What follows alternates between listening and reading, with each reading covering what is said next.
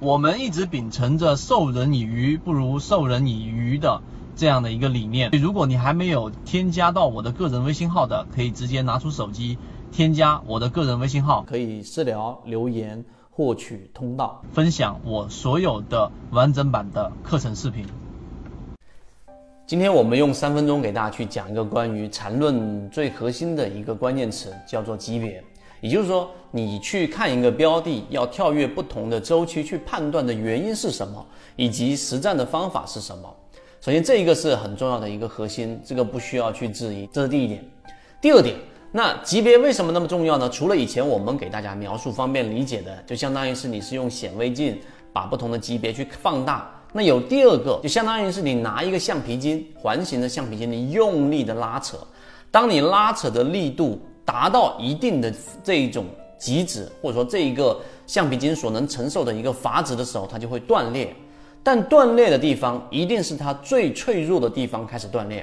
这一点很好理解。那最脆弱的地方，如果你平常拿着橡皮筋，你是看不到的。所以它在分子结构啊，不要说到分子结构，你要仔细去观察，你会发现在这个橡皮筋上，它在某一个小的地方，它有一个缺口。所以破裂的时候，就这个橡皮筋被扯断的时候，或者某一根绳子被扯断的时候，某一个链条被扯断的时候，一定是从这个最脆弱的地方开始崩溃。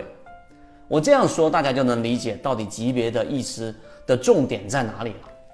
所以第三点，我们在跨越级别的时候啊，我们在看一个标的，那这一些因素啊。它所涌现出来的，无论是向上的自我加强的这一种强化突破，还是超跌的突破的这一种啊，我们说非常态的这一种暴涨或者暴跌的恐慌，都是通过小级别来判断出来的。那到底哪一个级别更小呢？你如果在日线级别，或者说你在交易当中只看日线级别，那是非常单一的。那你的这一种去找到它崩溃的那个点，或者它出现转折的那个点。也就是我们所常说的这种买点啊，第一类型、第二类型、第三类型的这种小级别背驰，其实是很难看到的。于是我们往后面去推导之后，你就发现，你至少要去从日线级别去判断，那周线跟月线偶尔看一看，那么再往下去推的话，六十分钟或者三十分钟粗略看一看，但十五分钟级别就是我们去寻找这一个裂口的一个关键。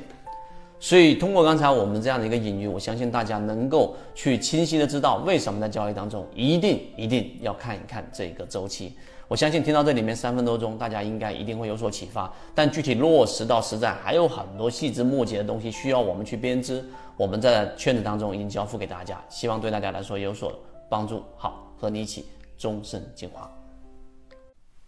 缠论就是一套买卖系统，能够帮助你在交易过程当中寻找合适的个股买卖点，一步一步的去完善自己这一种模块，并且呢，成功率会逐步逐步的增加。想要加入到圈子进行系统进化的交易模块，可以看简介找到我加入圈子。